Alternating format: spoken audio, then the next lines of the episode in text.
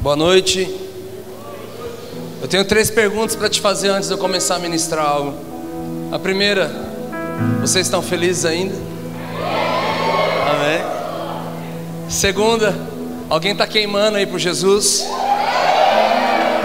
Terceira, tem alguém com fome de Deus aqui nessa noite, cara? Glória a Deus. Que não seja mais uma resposta só para você dar uma resposta pregador, mas que seja sincera do teu coração. Vamos construir algo aqui.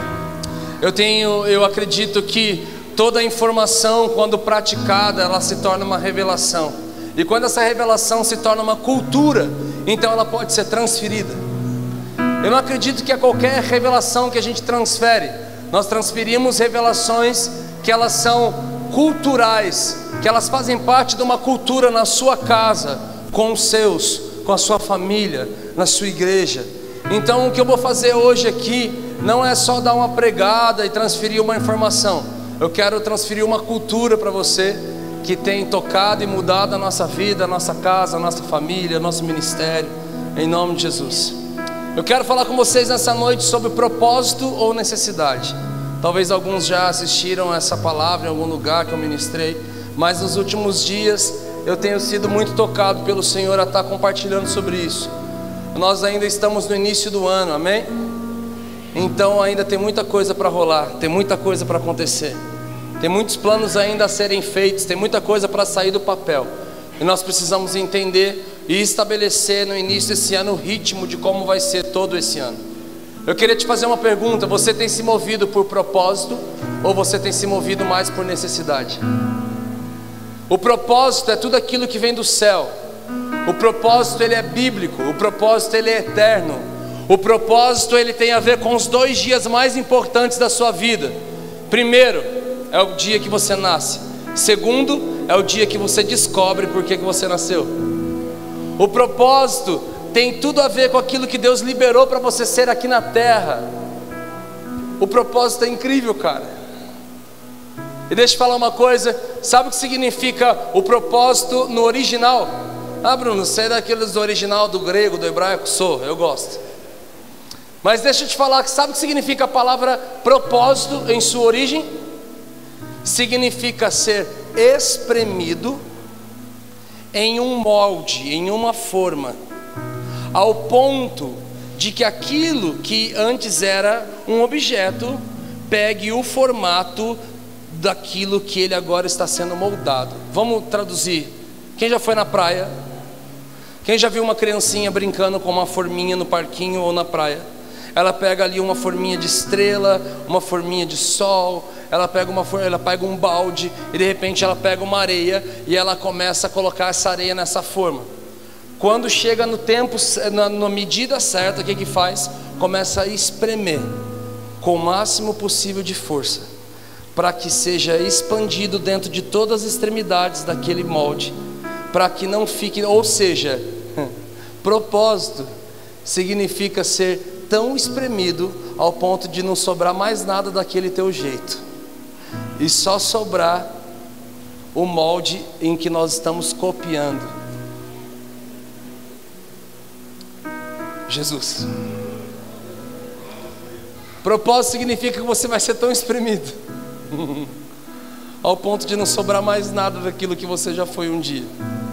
Aprenda uma coisa desde o início, cara. Igreja, ministério, reino, Bíblia não te ferra, ele te lasca. E cada lasca que ele tira, ele tira aquilo que não é você, para que sobre simplesmente aquilo que você deve ser. Então, sabe, não é pecado a partir de hoje mandar um irmão e se lascar. Fala, cara, que seja profético, que você chore, sabe?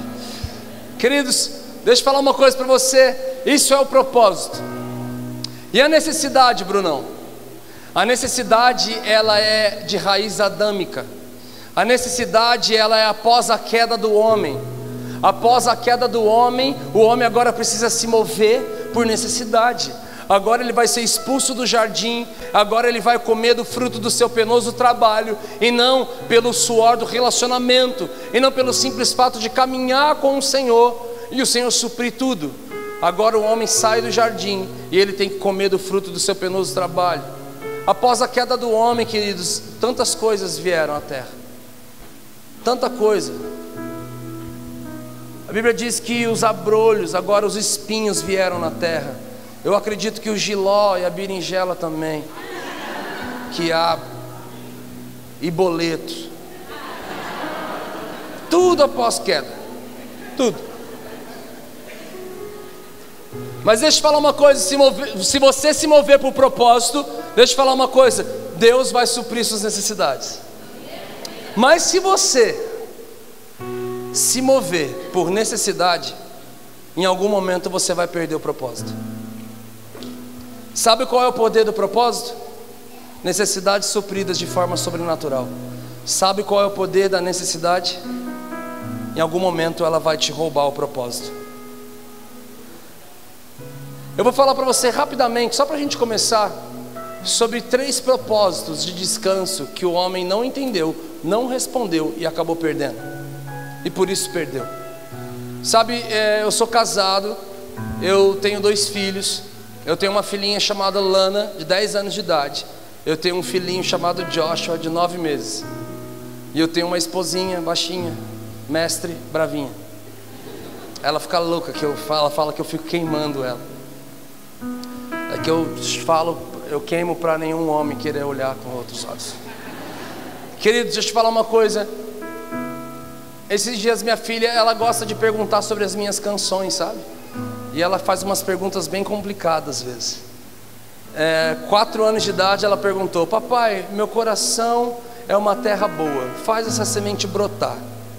Brotar o que? Mato no meu coração? Semana passada ela me pergunta: Papai, o que significa eu me despedi dos meus pais, eu queimei minhas carroças e afundei os meus barcos no cais. Eu falei: Hum, vamos lá, filha. Pensa na, na, na, no desafio. Mas eu queria falar para você que um dia, minha filhinha virou para mim e falou assim: Papai, o que significa ele disse haja noite e dia? Ele disse haja água e céus. Quem está ligado que música eu estou falando? Ele me amou primeiro ele me amou primeiro, eu amarei para sempre, eu amarei para sempre. Queridos, então eu falei, filha, vai ser legal. Faz o seguinte, pega a Bíblia. Ela pegou. Eu peguei o violão, estávamos no sofá de casa. Então eu falei para ela assim, filha, essa canção é uma parceria minha com um amigo meu de Belém do Pará, dela, o tio Marcos, falei ele mesmo.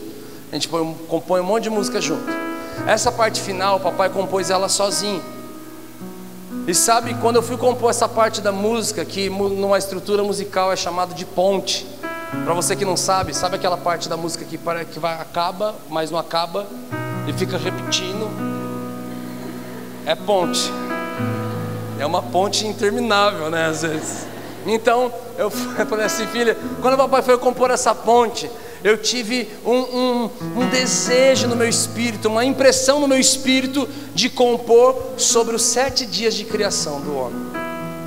Então, o que, o papai está cantando? Lê aí, Gênesis 1. E ela começou a ler, e ali estava escrito: No primeiro dia, ele disse: haja luz e houve luz. E ele fez a separação da luz e das trevas, e houve de noite.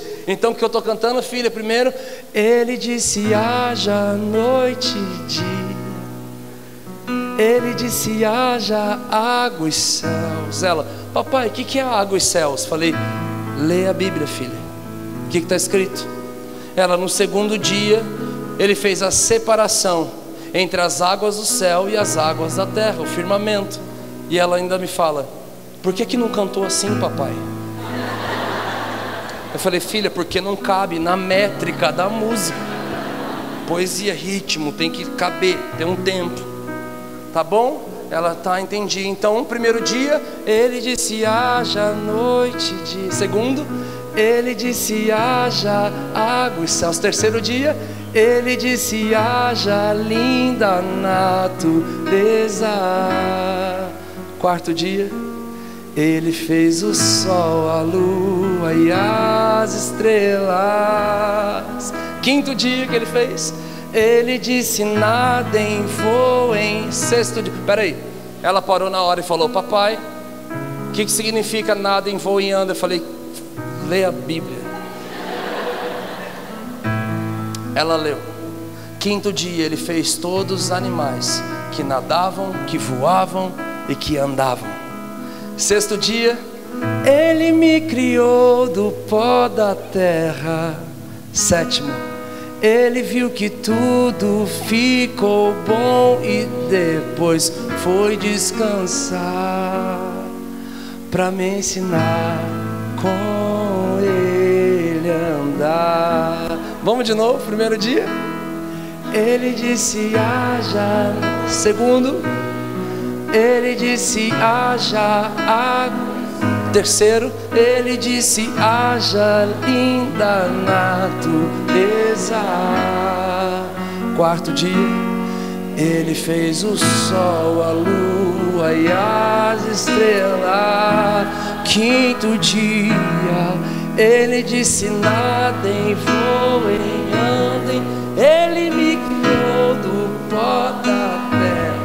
Ele viu que tudo ficou bom e depois foi descansar para me ensinar como ele andar. Jesus é bom, cara.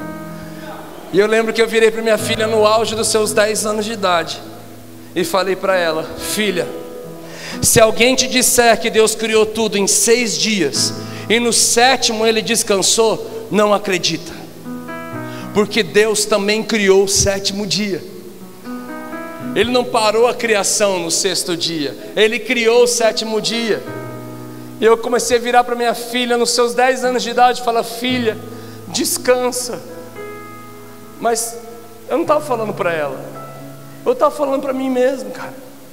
Sabe aquele dia do discipulado que inverte? Que teu amigo chega em você e fala: Cara, estou com um problema, no que? Tal coisa. Você fica: Nossa, eu também tenho. Mesma coisa.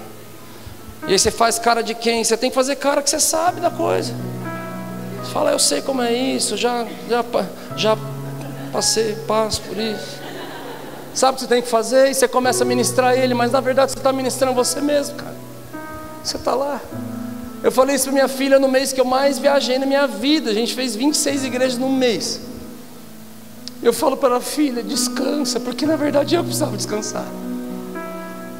Sabe, queridos, o guarda de Israel não dorme, mas aquele que não dorme cria o Shabat, ele cria o descanso. Por que, que ele criou um dia de descanso, sendo que ele não descansa? Porque o descanso é, é a maior ferramenta que Deus criou para estabelecer profundidade na comunhão com o homem. E sabe o que acontece? Não é de hoje que as pessoas não entendem o descanso. Não responda para mim, responda para você. Você tem descansado? Segundo, o que você tem feito no dia do seu descanso? Ah, Bruno, eu. Netflix. Pecado? Não, não é. Mas não é de hoje que o homem não compreende o propósito do descanso para comunhão com o Senhor. Ele criou o descanso para estabelecer comunhão. Mas não é de hoje que o homem não entende esse ambiente e acaba perdendo. Deixa eu falar um segundo descanso que o homem não entende. Agora ele não se chama Shabat. Sabe por quê? O homem ali no jardim, num dia de descanso, eles falam com quem não deve falar, eles olham o que não devem olhar, eles comem o que não devem comer, e sabe o que acontece? Eles perdem o ambiente de descanso. E agora vocês não vão descansar e ser tentados. Agora você vai ter que ralar muito para poder colocar comida na mesa.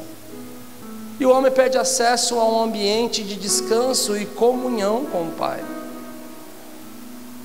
Sabe, em um mês que eu estava com a voz muito desgastada, eu não estava conseguindo falar. Nós íamos ministrar em duas grandes conferências no mesmo dia.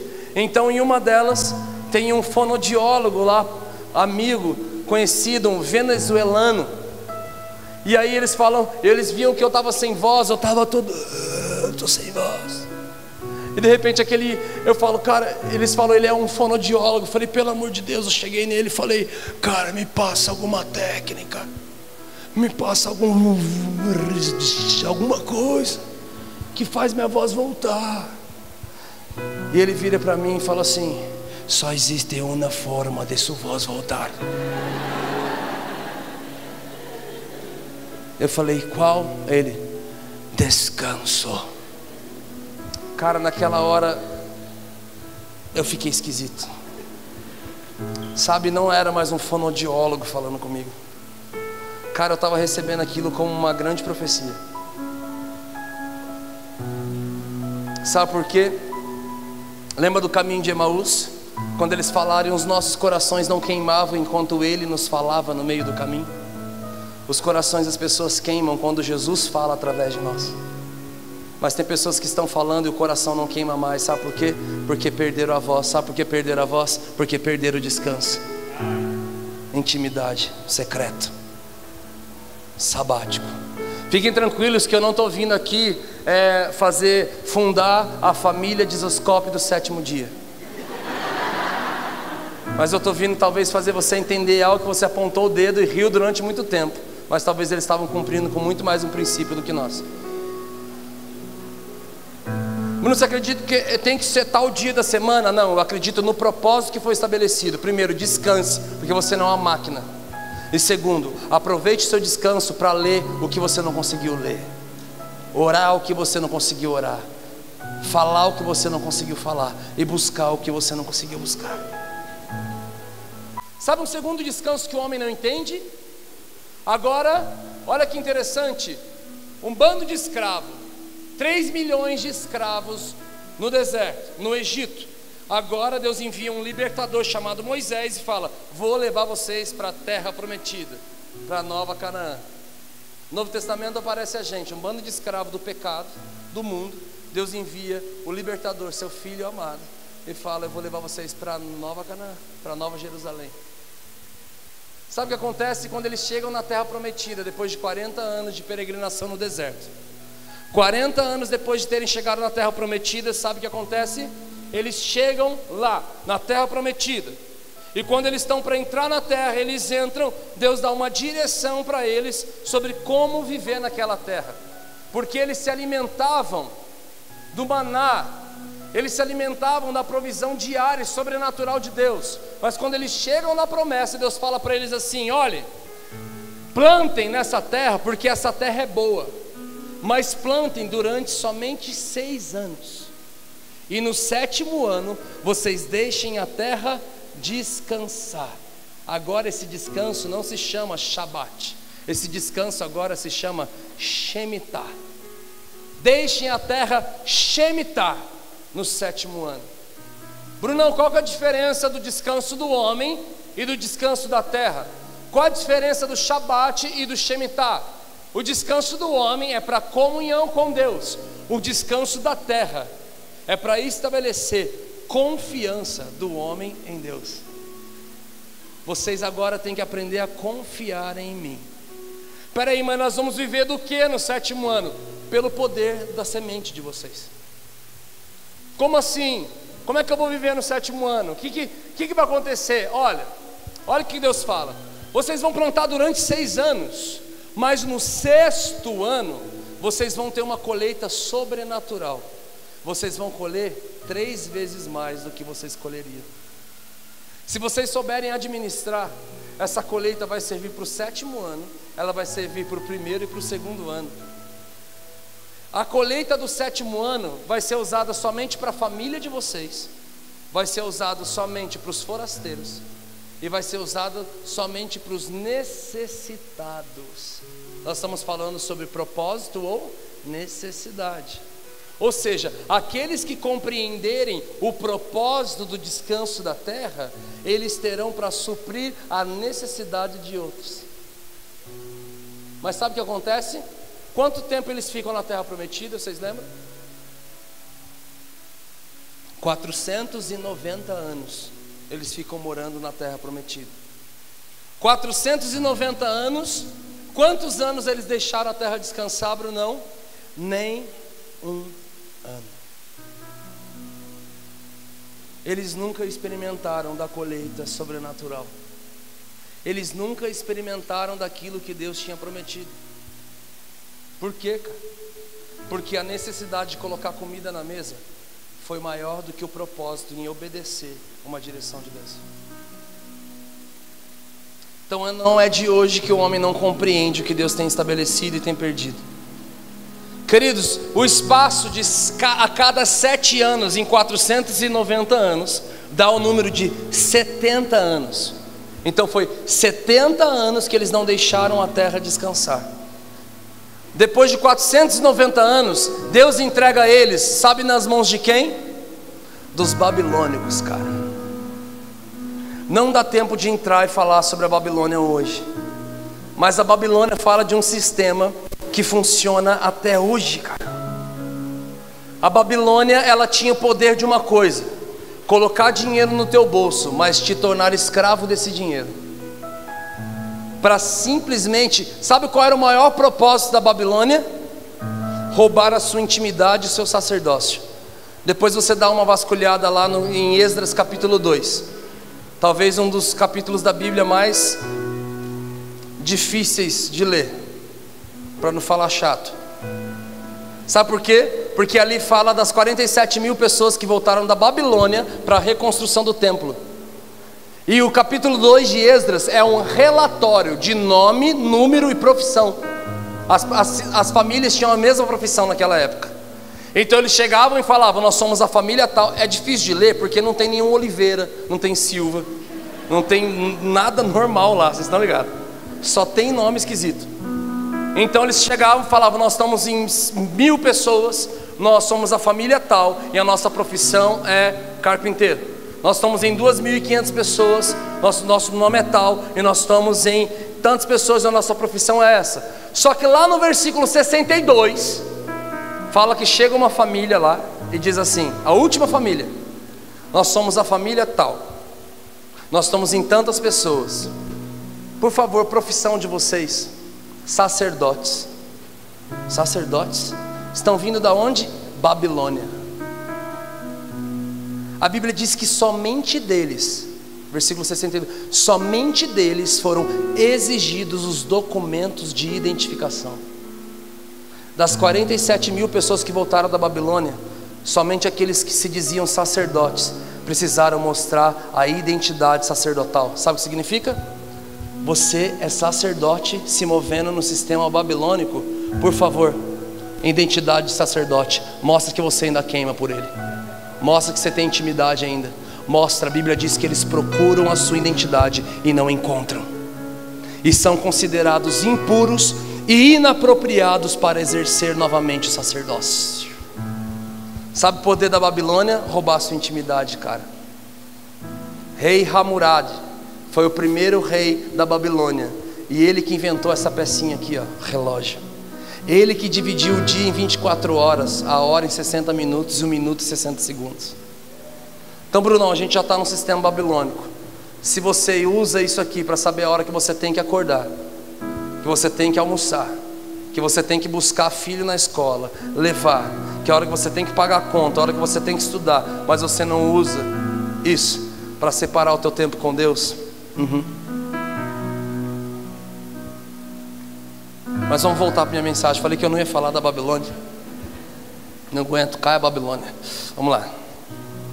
Queridos, presta atenção no que acontece aqui. Eles se tornam escravos da Babilônia, cara, e a Babilônia tem esse poder todo. O interessante é que eles ficam 490 anos, eles não deixam a terra descansar durante 70 anos, e o exato 70 anos é que eles se tornam escravos da Babilônia. Deixa eu falar uma coisa para você. Um dia Pedro, cara, eu, eu, eu amo Pedro. Não é à toa que Jesus fala: olha, eu vou estabelecer a minha igreja. É muito parecido com a gente. A gente quer dar na orelha dos outros, a gente quer fazer de tudo. Um dia Pedro chega em Jesus e fala: Jesus, quantas vezes eu devo perdoar por dia? O interessante, que a gente sabe a pergunta dele, né? Ele queria respaldo bíblico para tipo não liberar perdão para um grupo de pessoas. O interessante é que nesse dia, presta atenção, olha que, que misterioso. Jesus ele não dá a resposta, ele dá uma conta. Ele dá liga os pontos. Eu acredito que muita gente não está ligando os pontos até hoje do que ele falou. Porque ele falou assim: quantas vezes você deve perdoar por dia? É 70 vezes 7. Quanto que dá? 490, o mesmo tempo que o povo ficou na promessa sem compreender o propósito dela. Quanto tempo eles ficaram na terra prometida? 490. Sem se tornarem uma nação de sacerdotes, sem deixar a terra descansar. Se fosse realmente um número, 490, e não um princípio que Deus quisesse nos ensinar, nós teríamos respaldo bíblico para que se você recebesse 50 comentários numa foto, 500 comentários numa foto tua, de pessoas falando mal de você, você teria respaldo bíblico para perdoar só 490 e os outros 10 você fala, vá para o inferno, porque eu tenho base bíblica. Tenho base bíblica para não te perdoar. Então você não tem meu perdão. E vai morrer com esse peso, sangue está sobre a tua cabeça. Está entendendo? Cara, eu não acredito que seja isso. Eu não acredito que seja uma quantidade numérica. Eu acredito que seja uma conexão profética. Quantas vezes eu devo perdoar por dia? O povo ficou 400 anos numa promessa sem entender o propósito dela. Ou seja, quanto mais no propósito, quanto menos você entender do propósito, menos você vai perdoar. Quanto mais você entender do propósito, mais você irá perdoar. Mas quanto mais no propósito você estiver, perdão não vai ser nenhuma questão. Vai ser igual José. Quando os irmãos vêm pedir perdão, pô, você é José, a gente tentou te vender, perdão, irmão, não me peça perdão. Deus me enviou na frente para no dia de necessidade da minha família eu ser aquele que tirasse vocês dessa. Sabe então, nós vamos conseguir entender Jesus chamando Pedro de Satanás. Lembra quando Pedro vem para Jesus e Jesus fala: "Cala a boca, diabo". Mas ele vira para Judas quando vai vir dar um beijo da traição e fala: "Aqui vens, amigo". Ele chama o amigo de Satanás e chama o traidor de amigo. Por quê? Porque Pedro, com a sua amizade, amor e cuidado, queria impedir Jesus de cumprir o propósito dele. Se alguém vier te pegar, Jesus, eu não vou deixar. Cala a boca, diabo. E o traidor que está vindo dá o beijo da identificação. Ouve o que de Jesus? Aqui vens, amigo. Por quê? Porque com aquele beijo e aquela traição, Jesus iria cumprir o propósito dele. Sabe quando nós vamos aprender a amar os nossos inimigos? Quando nós entendemos que eles têm o poder de nos empurrar para a cruz muito mais que os nossos amigos.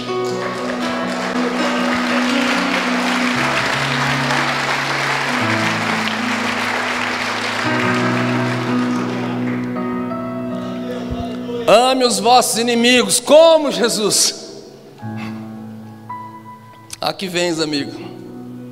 Me ajuda.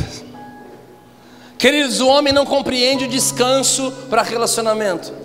A nação não compreende o descanso da terra para confiança. Existe um terceiro descanso. Ele é chamado em grego de clino. K-L-I-N-O. Esse descanso aqui vem estreitando. Somente uma pessoa encontrou e conseguiu achar esse descanso nós precisamos ir para Mateus 8:20. E lá diz assim: Então Jesus lhes respondeu: As raposas têm as suas tocas, as andorinhas têm os seus ninhos, mas eu, o filho do homem, não tenho aonde reclinar a minha cabeça. Reclinar significa clino, significa descanso. Ele não tinha onde reclinar a cabeça. Bruno, então não estou entendendo. O homem não entendeu o descanso, a nação não entendeu o descanso, aí Jesus também não vive o descanso. Não foi fácil para Jesus viver esse descanso, porque antes de viver esse descanso, ele precisava fazer uma coisa: construir e encontrar esse descanso. Sabe onde acontece? Em João 19, 30. Quando, pois, Jesus tomou o vinagre e disse: Está consumado, então reclinou a cabeça para o lado e rendeu ao Espírito. Em outras palavras, queridos, Jesus encontrou seu descanso em me amar, em te amar, ao ponto de entregar a sua vida por nós. Que descanso é esse, Brunão? É o descanso que a tua alma está gritando. A tua carne está sangrando, mas o teu espírito, uma satisfação de estar no centro da vontade de Deus, cara. Cara, eu tenho uma banda, os caras têm uma facilidade que eu não tenho. Eles dormem em qualquer lugar da terra, velho. Sério, eles têm um botão liga e desliga, assim, ó. Sabe, todo mundo tem esse amigo, né? Que te faz uma pergunta, você responde, e ele responde com um ronco. É incrível. Então o cara ligou o motor de qualquer coisa, os caras começam a dormir. É van, é avião, é ônibus, é qualquer carro, os caras dormem. Eu tá ligado, eu tô ligado, tá desligado, eu tô ligado, tá andando, eu tô ligado, tá parado, eu tô ligado, não não tenho tanta facilidade em dormir como eles. Um dos caras da banda tem um apelido de pescoço. Na verdade é um apelido profético, porque parece que ele não tem. Ele desmonta para qualquer lado assim. Então a gente chama ele de pesco. E e cara, um dia conversando com a minha esposa, olhando tudo isso e vendo o pescoço da banda, eu comecei a olhar e falei, cara, não faz sentido o cabeça da igreja, que é Cristo, falar que ele não tem onde descansar. Eu, o filho do homem, não tenho onde reclinar a minha cabeça. Por quê? Porque ele ainda não tinha um corpo. Então, quando ele morre, o corpo dele nasce, que é a igreja. E agora ele tem, isso tem que ser uma pergunta: ele tem aonde reclinar a sua cabeça? Sabe o que acontece? Voltamos ao ambiente aonde a comunhão é estabelecida com o Senhor através do descanso, aonde nós entendemos um propósito da terra. Queridos, deixa eu falar rapidamente para você sobre alguns homens e sobre algumas linhas finas acerca do propósito ou necessidade. Sabe, meu desejo é que o Espírito Santo comece a incomodar tanto você nos dias da sua leitura e estudo, assim como ele tem feito comigo nos últimos tempos. Como ele tem destravado a minha visão para sempre conseguir enxergar quando ele estabelece um propósito, sempre existe uma denúncia de uma necessidade. E como alguns homens escolheram viver uma coisa ou outra. Vamos falar sobre um rei bem conhecido chamado Ezequias. O rei Ezequias, a Bíblia diz lá em, em Isaías 38, que o rei Ezequias adoeceu naqueles dias. Então o profeta Isaías veio visitá-lo e falou: Assim diz o Senhor Cara, não sei se algum profeta já foi na tua casa e liberou essa frase. É um dia bem complicado. Mais do que os profetas, tem um grupo que se reúne há várias gerações. Nós chamamos eles de irmãs do coque. É uma gangue profética. Elas usam roupa com estampa elas têm um leve toque de naftalina. Elas se reúnem à tarde. E quando elas vêm na tua direção, marchando e fazendo a posição do gilete, irmão. Quem tá ligado no que eu tô falando? Mano, corre. Elas são X9, velho. Elas dão tudo. Pensa que elas é treta. Eu sou neto de uma irmã do coque, então é embaçado. Acordava de madrugada com minha avó orando na minha cabeça, apavorado, assustado. Achava que eu estava endemoniado. falava: O que está acontecendo, meu Deus? Queridos, presta atenção. Então esse profeta visita ele e fala assim: Assim diz o Senhor: arruma a tua casa, porque essa doença vai te matar. Se Deus está falando, é a vontade dele. Então arruma a tua casa, porque eu vou te matar, você vai morrer. A Bíblia diz que o rei Ezequias vira a cabeça ao lado, chora amargamente e faz uma oração. Lembra-te, Senhor, quando a tua oração precisa começar a fazer Deus lembrar do que. Lembra-te, Senhor, de como eu tenho te servido. Com fidelidade, com devoção sincera e que tenho feito o que tu aprovas. E chorou amargamente. O profeta volta e fala para ele assim: O Senhor manda te dizer, vi as suas lágrimas e ouvi a sua oração, e estou acrescentando 15 anos à sua vida. E ainda vou livrar você e essa cidade das mãos dos seus inimigos. Glória a Deus, sim, mas, como diz meu pai, sempre tem um mas. Vocês conseguem entender que Deus tinha um propósito para ele? Qual era o propósito? Arrumar a casa. Esse era o propósito para aquela estação. Arruma a casa, porque isso aqui vai acontecer. Ele faz uma oração. A oração dele é em cima do propósito de arrumar a casa ou é em cima da necessidade de continuar vivo? Necessidade. Brunão, se ele orou pela necessidade, então por que, que Deus supriu essa necessidade? Porque o Senhor fala: apresente as vossas necessidades ao Senhor, Ele é bom e fiel para supri-las. Atos diz: apresente as vossas necessidades aos santos, que é a igreja. Então qual é o problema? O problema é que quando Deus estabelece um propósito e você continua só orando em cima de necessidade, você vai acabar perdendo o propósito. O negócio aqui não está na necessidade, mas está em fazer de tudo para se manter no propósito.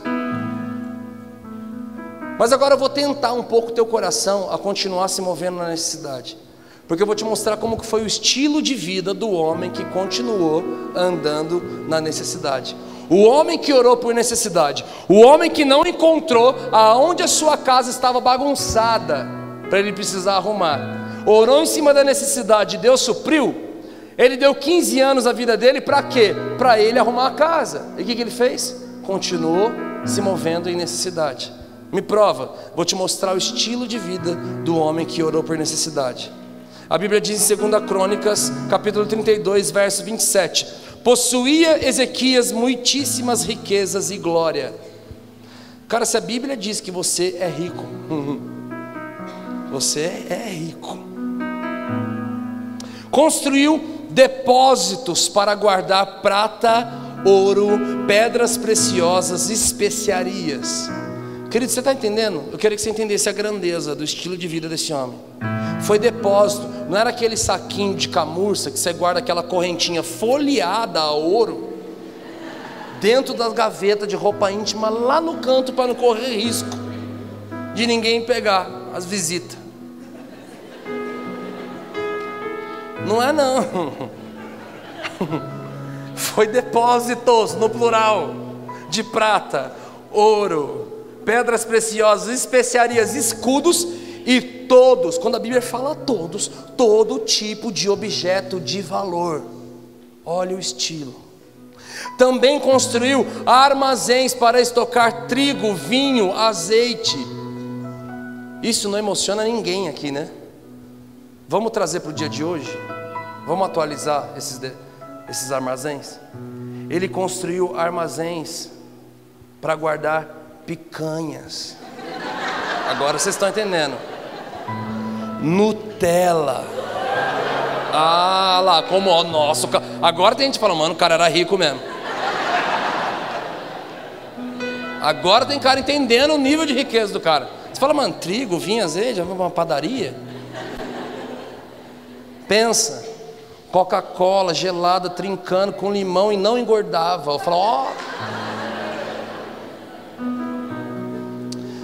Olha aqui, ele construiu estábulos para os seus diversos rebanhos. Cara, não era aquele canil que você tem na tua casa. E que, olha, me perdoa, é que, é que minha família teve muito cachorro. Aí eu fiz um propósito de nunca ter. E eu morava numa casa grande assim, tinha um quintal da frente, quintal do meio e do fundo e tinha cachorro em todos os quintais, só que eles eram em pavilhão, pavilhão 1, pavilhão 2, pavilhão 3. E eles eram facção diferente. Eles se odiavam. E aí, se alguma pessoa despercebida abrisse a cela de ligação de um pavilhão para o outro, cara, era tanta briga.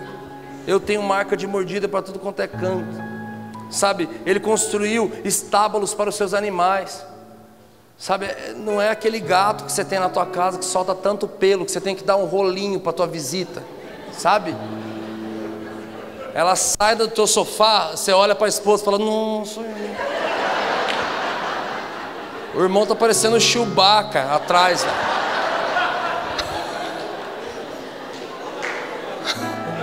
Você tem que.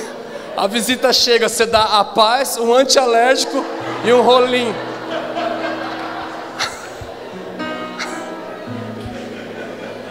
É só para vocês entenderem o nível. Ele construiu cidades, querido, cidades. Esse dia nós, nós viajamos para o norte, uma cidade do norte bem conhecida. E quando nós chegamos lá, os irmãos falaram para a gente assim: ó, nós vamos levar a banda então passar o sombro, não, a gente vai levar você é, para casa onde vocês vão dormir. Aí a banda inteira olhou assim. Os caras ficou, mano, já chamou no grupo de WhatsApp, ficou, mano, não, a gente ficar na casa dos irmãos, velho. Meu Deus, cara, você tá ligado às coisas que acontecem. E começou a batedeira, aquela, aquela crise multa, todo mundo assim, ó, nervoso. Ah, Bruno, vocês é mala, gosta de ficar só em hotel. Não, é que já aconteceu tanta casa nos, na casa dos irmãos, tanta coisa, que daria para gente escrever o nosso primeiro livro. Chamaria Muita Treta Vixe. O, sub, o subtítulo ia ser É Muita Treta. Aconteceu muita coisa. Douglas tá ligado, né? E, cara, então quando ele falou assim, vamos ficar na casa, todo mundo ficou, meu Deus, vem na casa, vamos lá, né? A hora que entrou na portaria de um condomínio fechado de casas, eu fiquei, meu Deus, cara, é Jequiti. Pensa num negócio de magnata. Eu olhei e falei, cara, não dá para ficar aqui, morar aqui, fazer tudo aqui, ficar pro resto da vida aqui. Aí a hora que levaram a gente na casa, a gente entrou na casa, eu fiquei bobo. Falei, meu Deus, que casa é essa? Jesus do céu, olha o naipe dessa casa. Fiquei olhando a casa inteira assim. Sabe quando você tem. Você é a sujeira da casa. Sabe? Você fala. Vocês já entraram numa casa assim?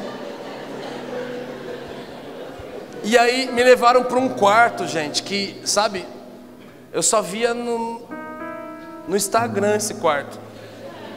Sabe, quem segue aquelas, aqueles perfil para esfregar na tua cara que a tua casa não é daquele jeito? Sabe, eu sigo. E aí ela me levou no quarto, eu fui lá no quarto assim, olhei, aquele pensa, não dá para descrever. Aí de repente eu fiquei olhando, eu fui para a parede tentar acender a luz, eu não consegui acender a luz. Aí eu chamei a governanta da governanta da casa. Veio uma mulher. Eu falei, senhora, eu precisava acender a luz. Ela, ah, senhor, me desculpe, eu, eu não te informei. Ela pegou um controle remoto, fez assim, ó. Tuf, tuf, tuf, tuf, tuf, tuf, tuf, eu fiquei assim, ó.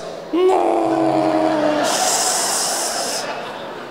Louco para ela ir embora, porque quando ela saiu fora, já aqui, ó Amor, olha isso aqui. Olha essa casa. Eu vou confessar, não falei a cidade, né? Peguei o roupão dos donos, coloquei o roupão, fiquei assim, ó.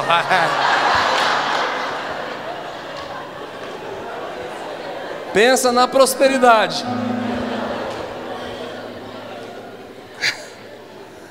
E aí, para terminar, eu fico impactado com aquilo lá, falo pro cara assim, nossa, quem que tinha essa casa? Ele falou assim: Nossa, é de um pastor. Eu falei: Uou! Ele falou assim: Não, cara, esse pastor ele era um empresário, ele, ele constrói casas, ele vem. Aí ele se tornou pastor depois de um tempo. Eu falei: Glória a Deus, mas se fosse também, tem, tem que ser mesmo. Tem que... Aí daqui a pouco eu fiquei olhando. Falei: Cara, essa casa é dele? Ele falou: Não, o condomínio é dele. Eu falei: Quê? Falei, irmão, você está exagerando. Falei, não, o condomínio é dele. falei, o condomínio inteiro? Ele falou, é. Falei assim, ele está vendendo. Algumas coisas, quer comprar? Eu falei, não, eu tô. Agora não. Tá muito longe de casa.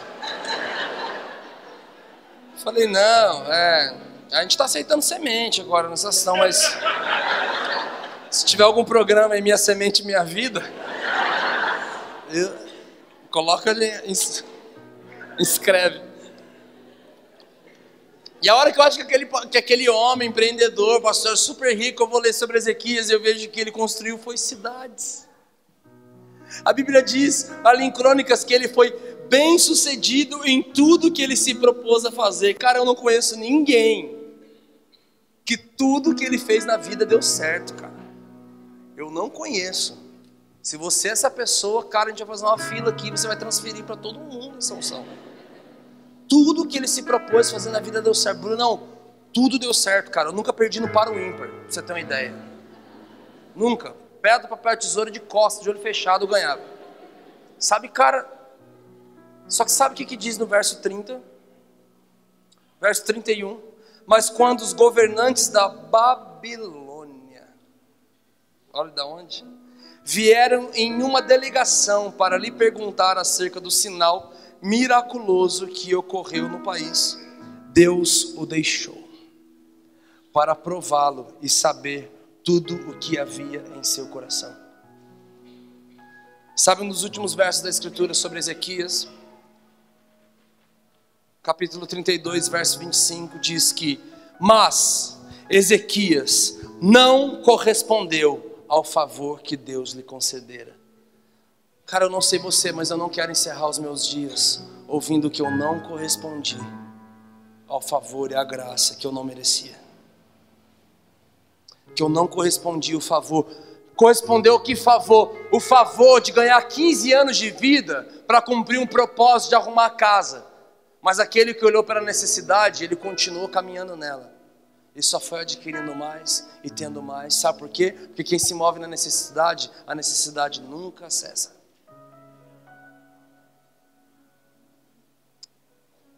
Deixa eu contar uma história para você. Veio uma companhia da Babilônia para ver o milagre que Deus tinha feito na vida do rei que estava prestes a morrer e não morreu. Além dele mostrar que agora ele estava saudável, ele começou a mostrar tudo isso que eu falei para vocês. Tudo isso que nós lemos aqui. Todos os depósitos, todos os armazéns, todas as cidades. A Bíblia diz que ele, ele fez um desvio do rio da cidade de Gion para a cidade de Davi ele fez represas, ele, fez, ele começou a mostrar tudo. Sabe o que fez? Eles ficaram com inveja e enxergaram todos os pontos falhos das suas defesas, para que anos depois eles pudessem tomar essa cidade e eles se tornaram escravos da Babilônia. Mas deixa eu falar uma coisa: antes de acontecer isso, que foi uma das piores coisas que aconteceu para a nação, sabe o que aconteceu? A Bíblia diz que quando ele morre, 15 anos depois, o filho dele começa a reinar sobre Judá e Jerusalém. Sabe quem que é o nome do bendito? Manassés. Se você conhece a história dos reis, primeira, segunda, primeira reis, segunda reis, primeira crônica, segunda crônicas, o livro dos profetas, você vai estudar e você vai descobrir uma coisa, que a pior época para se viver em Judá e Jerusalém foi a época que Manassés reinou. Manassés começou a reinar com 13 anos, e para Judá ele me reina 55 anos. Manassés pegou seus próprios filhos e sacrificou os filhos em nome de outros deuses, cara. O profeta Isaías veio confrontar Manassés, sabe o que ele fez? Amarra o profeta, amarrou. Coloca ele dentro de um tronco de uma árvore oca. Colocaram. O que, que nós fazemos agora, Senhor? Pega aquela serra e serra Isaías ao meio. Sabe como o profeta Isaías morreu? Cerrado ao meio. Por quem? pelo caos da casa que ele profetizou que deveria ter sido arrumada.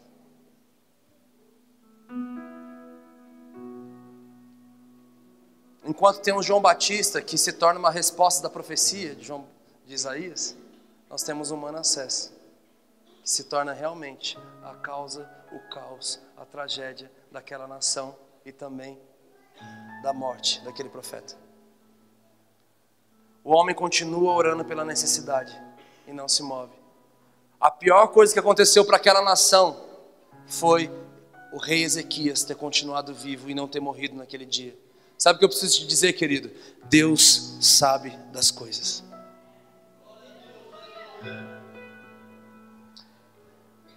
Na região de Campinas, um pastor, quando eu era criança, o filho dele morreu dentro de casa. Ele já vinha com alguns problemas cardíacos e de repente deu um mal súbito naquele menino, ele ficou roxo e ele morreu. Filho de pastor. Os seus pais pegou aquele menino no colo chorando, foi para o quintal do fundo de casa, ergueu o menino para o alto fez uma oração. E a oração foi bem parecida com a de Ezequias, uma oração de carteirada. Sabe quando você precisa dar uma carteirada? A oração deles foi assim: Deus, se você não ressuscitar o nosso filho, eu nunca mais prego a tua palavra. Sabe o que aconteceu? o menino voltou à vida na hora no colo do pai e começaram a testemunhar nas igrejas da cidade, da região, do menino que morreu e ressuscitou.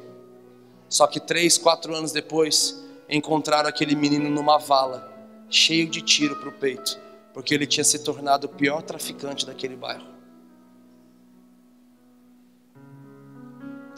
Deixa eu te falar uma coisa: Deus sabe das coisas. Felipe, nosso baterista, ele está casado, está muito bem casado, recém-casado, está com dois meses. É, muito feliz, casado com uma mulher de Deus, uma menina muito de Deus, uma filha espiritual nossa também. Prega a palavra como ninguém. Mas há uns três anos atrás, em 2015, o Felipe estava noivo de uma menina, também caminhava com a gente, e ela faleceu 20 dias antes do casamento deles. E eu lembro quando ela estava em coma e nós começamos a orar.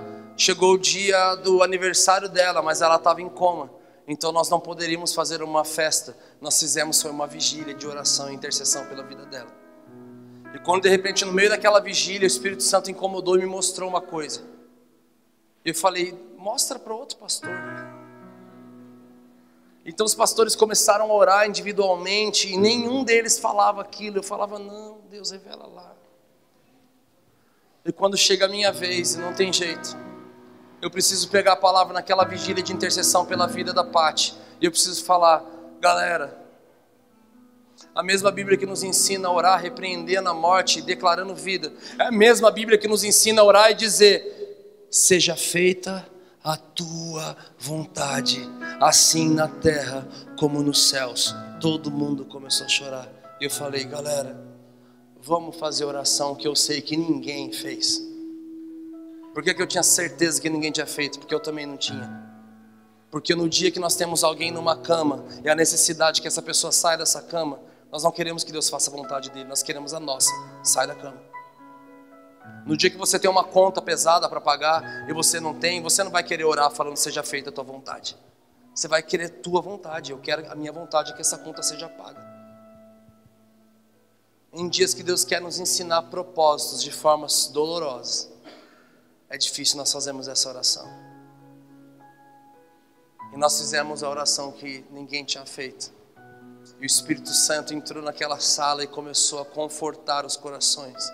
Nós tínhamos tantos novos convertidos no nosso meio, que se Deus tivesse levado aquela menina, ia ter acontecido algo muito difícil porque nós só fazíamos uma oração. Não aceitamos e declaramos vida, vida, vida, vida. De repente a morte viria e a fé de muitos seria abalada, porque nós queríamos só uma parte da Bíblia, aquela que nos beneficiava. Vocês estão entendendo? Vocês estão felizes? Deixa eu falar para você de Elias. Entra numa caverna, caverna da desistência. Deus, eu não aguento mais, não sobrou ninguém. Não, não, não, não, não. Você não é a última bolacha do pacote, tem mais sete mil que não se dobraram também a Baal. Então é o seguinte, Deus começa a trazer o plano que ele tinha sobre trazer Elias para junto de si, arrebatá-lo, trazê-lo. Vai passar uma carruagem, um moinho, vai se formar, você vai subir nesse redemoinho. Só que Deus agora dá três instruções para três propósitos específicos para que Elias faça. Só que eu queria te mostrar uma coisa. Dos três, um deles tocava a necessidade pessoal do profeta. Vou te mostrar. Isso está em 1 Reis capítulo 19, verso 15. O Senhor disse: Volte pelo caminho de onde veio, vá para o deserto de Damasco. Chegando lá, agora começa. Aqui, ó. Primeiro, unja Azael como rei da Síria. Primeira coisa que ele tinha que fazer. Depois, unja também Jeú como rei de Israel. Depois, unja Eliseu, filho de Zafate, para suceder você como profeta. Qual das três tocava a necessidade pessoal dele? A terceira. Ele precisava de um sucessor. Ele não aguentava mais. Deus queria que ele ungisse Jeú, ungisse Azael e depois ungisse aquele que ficaria no seu lugar. Sabe o que o verso 19 diz? Então, Elias saiu de lá e encontrou Eliseu, filho de Zafate, que estava arando a terra com seus parelhos de bois. Querido, você entendeu que até mesmo o profeta Elias, quando Deus estabelece um propósito, é denunciado uma, é denunciado uma necessidade. E como ele agiu nisso? Brunão, acho que tem uma linha fina e você está exagerando. Sabe quem que ungiu Jeú e Azael? Eliseu. Não foi Elias. Deus estabeleceu um propósito, mas nesse momento a necessidade falou mais alto.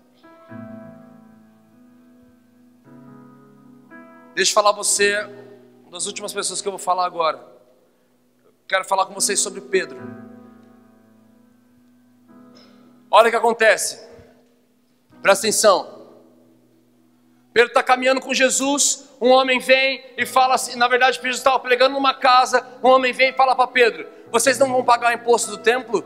Jesus não paga o imposto do templo. Ele fala: Paga o imposto sim. Ele chega em Jesus e fala: Jesus, estão nos cobrando o imposto do templo. Jesus fala: Pedro, você acha que o rei deve cobrar imposto dos filhos da casa ou deve cobrar dos de fora? Ele fala: Eu acho que ele deve cobrar dos de fora. Jesus diz: Eu também acho isso, Pedro. Mas para que eles não se escandalizem, vamos pagar o imposto. E Pedro fala: Jesus, vamos pagar. Então ele fala: Paga, Pedro. Ele fala: Não tem como. Por quê? Jesus, a gente está sem grana. Jesus, o quê? A gente está sem dinheiro. Querido, eu não sei você, mas eu fiquei tão aliviado quando eu descobri que Jesus ficou sem dinheiro.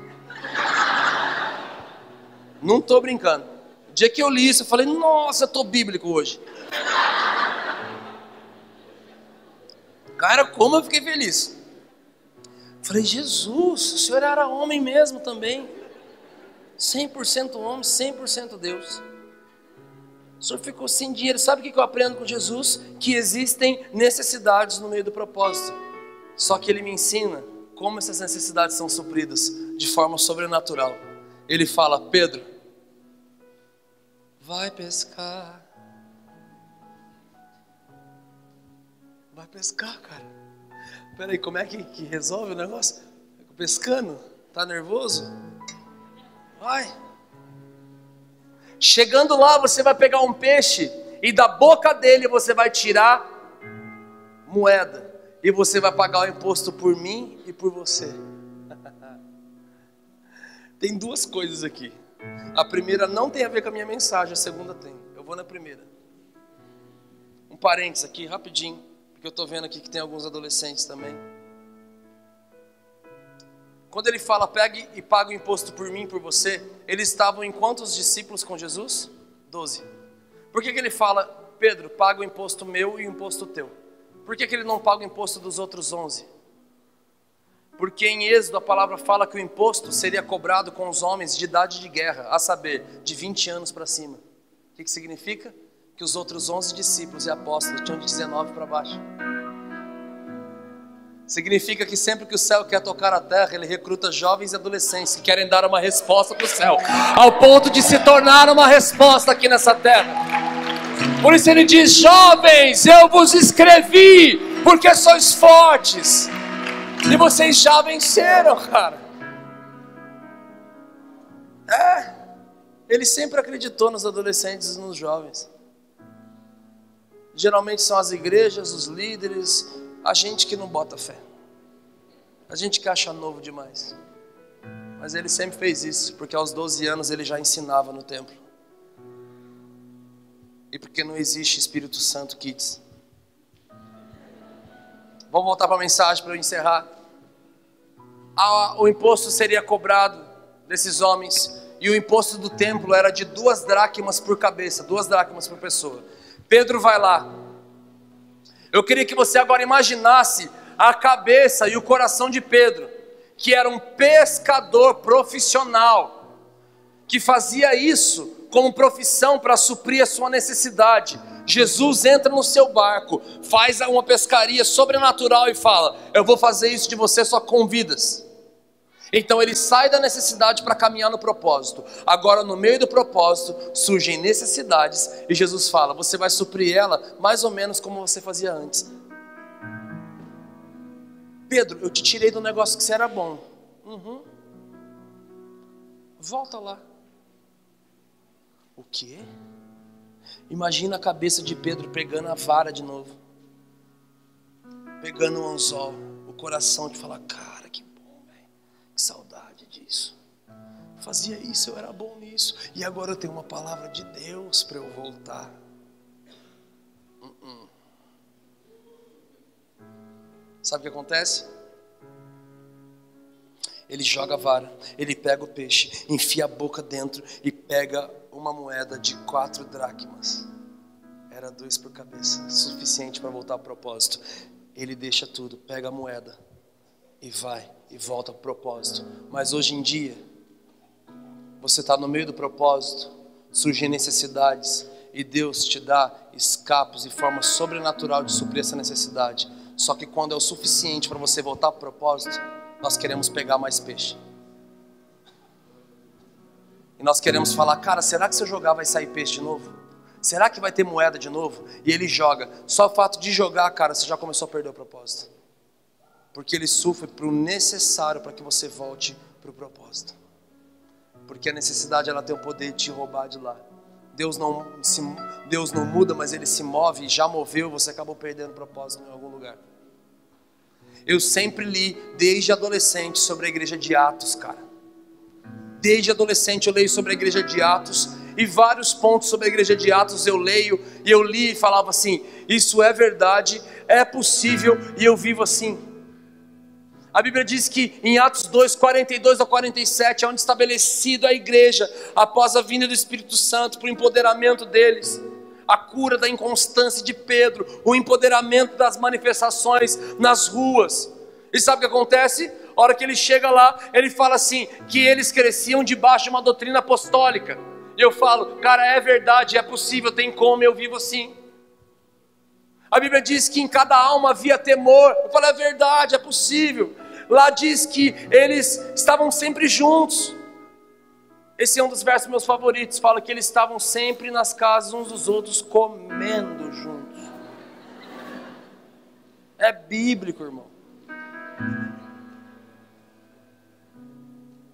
Mas ali diz que eles vendiam, presta atenção, eles vendiam seus bens e propriedades e distribuíam de acordo com a necessidade de cada um. Desde adolescente eu li aquilo, eu falava: não é possível, não deve ser verdade, não tem como viver isso. Como, cara? Como que alguém vai vender um carro, uma moto, uma casa, um terreno? E antes de reusar o dinheiro, vai mandar no grupo de WhatsApp, do DNA, da célula, e vai falar: galera, se alguém tem uma necessidade, por favor me chama no PVT. Falava, Deus, que igreja é essa? E ele falava, é a minha igreja. Falava, Jesus, que igreja é essa? E falava, é a minha igreja. Eu passei toda a minha adolescência sem acreditar que essa igreja era, era real. Até que uns três anos e meio, quatro anos atrás, eu recebi um dos maiores confrontos da minha vida na área de necessidade. Através do meu pastor, Leandro Barreto, o Senhor chega e fala comigo e fala: Não viva de salário. falei: Tá bom. Não viva de oferta. falei: Hum, tá. Não viva de agenda. E não viva do ministério. Eu falei: Eu vou viver de quê? Grão, filtro solar? De monge, eu vou ficar igual os monges me alimentando de semente. Eu falei, é quase isso. Não viva de salário, Brunão, viva pelo poder da sua semente. Eu falei, quê? Não viva de salário, viva pelo poder da sua semente. Eu falei, tá bom, então vamos lá. De repente, sabe o que aconteceu? Eu comecei a semear todo mês. Todo mês da minha vida eu estava semeando. De repente eu falei, cara, eu preciso aprender a ser um semeador melhor. Então toda semana eu comecei a semear. E de repente eu conheci um velhinho chamado Danduque. E ele fala assim: O meu sacerdócio diário consiste em eu adorar ao Senhor, ler a Bíblia, orar e semear algo de valor todos os dias na vida de alguém. E eu faço isso há 46 anos sem falhar nenhum dia. Eu falo, não é possível. Não, não é só isso não, cara. Pera aí, eu preciso aprender a semear de verdade. Então sabe o que aconteceu, queridos? Eu falei, eu virei uma chave na minha vida. Eu falei, eu vou aprender a semear todos os dias da minha vida. Então eu comecei a fazer isso. Eu comecei a ficar louco. Eu comecei a acordar encanado, falando, Espírito Santo, o que, que não é mais meu nessa gaveta? O que, que não é mais meu nessa sapateira? O que, que não é mais meu nessa conta? Eu comecei a romper, eu comecei a entregar sementes, eu comecei a liberar sementes que supriam necessidades de missionários que estavam no campo. Eu comecei a liberar sementes que supriam necessidades de gravação de CD de equipes de adoração da nossa nação. Eu comecei a dar semente para homens ricos. Bruno, nossa, semeia homem rico, semeia. Eu gosto muito de encontrar uns caras muito ricos e falo, cara, quero te dar uma semente. Tá aqui. Não conta, tá? Nem conta. Mas eu queria te dar semente de dizer algo. Essa semente não pode mudar a sua vida, mas ela pode mudar a minha. Você pode orar por mim? Eu comecei a semear, eu comecei a ser intencional nas minhas sementes, comecei a ser profético nas minhas sementes. Um dia eu estava num culto, o que mais acontece na nossa casa, na nossa igreja, é o ambiente ficar profético, as pessoas começarem a semear umas às outras. E quando chegou um momento que eu estava semeando, eu ranquei o boné, semeei um, ranquei o relógio, semeei, tirei meu tênis, semeei, e só não semeei a calça e a camiseta porque não dava. Então um discípulo meu vira para mim e fala: Mano, você semeou o boné, o relógio e o tênis? Eu falei: Não. Falei, mano, você semeou? Eu falei: Não. Cara, você semeou boné, relógio tênis. Eu estava com você, eu vi. Eu falei: Cara, eu não semeio boné, relógio e tênis eu semeei cobertura espiritual, eu semeei discernimento de tempo, eu semeei ativação de passos. Foi isso que eu semeei nos caras. Boné eu compro em loja, velho. Eu não quero que falta cobertura na minha vida. Eu estou plantando isso. Comecei a virar para amigos que estavam comigo meia-noite e 55. Ah, vamos embora. falei, vai, mas você fica. Você quer falar comigo? falei, mais ou menos, fica aí. Fala aí, Brunão. falei, não, fica aí. Ô, mano, fala. falei, não, fala você. Não, fala você. Você que me chamou? Que, que foi? Eu falei, não, fica aí. Ficava olhando pro relógio. Por quê? Eu falei, pera, cara. Daqui a pouco, meia-noite, o relógio apitava. Eu falei, é agora. Pegava, puxava algo do bolso, falava, mano, pega isso aqui. Isso aqui pode não mudar a sua vida, mas pode mudar a minha, ora por mim. Ele orava e falava, cara, que, que doideira, o que, que é isso? Por que você esperou o teu relógio tocar para você semear em mim? Falei, porque eu já tinha dado uma semente terça-feira. Era quarta-feira, eu não sabia que eu ia semear, então eu já estava aqui, já é meia-noite, já é a quarta, já entreguei minha semente. Estou em paz, posso viver em paz esse dia agora. Porque eu não vivia em paz enquanto eu não liberasse minha semente. Deixa eu falar uma coisa para você, é possível e tem como. Nós vivemos num ambiente de muita generosidade. E é possível você sair da necessidade. Sabe o que eu entendo sobre a igreja de Atos? Que eles não vendiam seus bens e propriedades e distribuíam de acordo com a necessidade de cada um, para simplesmente eles suprirem suas necessidades. Eles vendiam seus bens e propriedades para ajudar uns aos outros a continuar no propósito. Porque a necessidade tem o poder de roubar uma igreja do propósito, cara.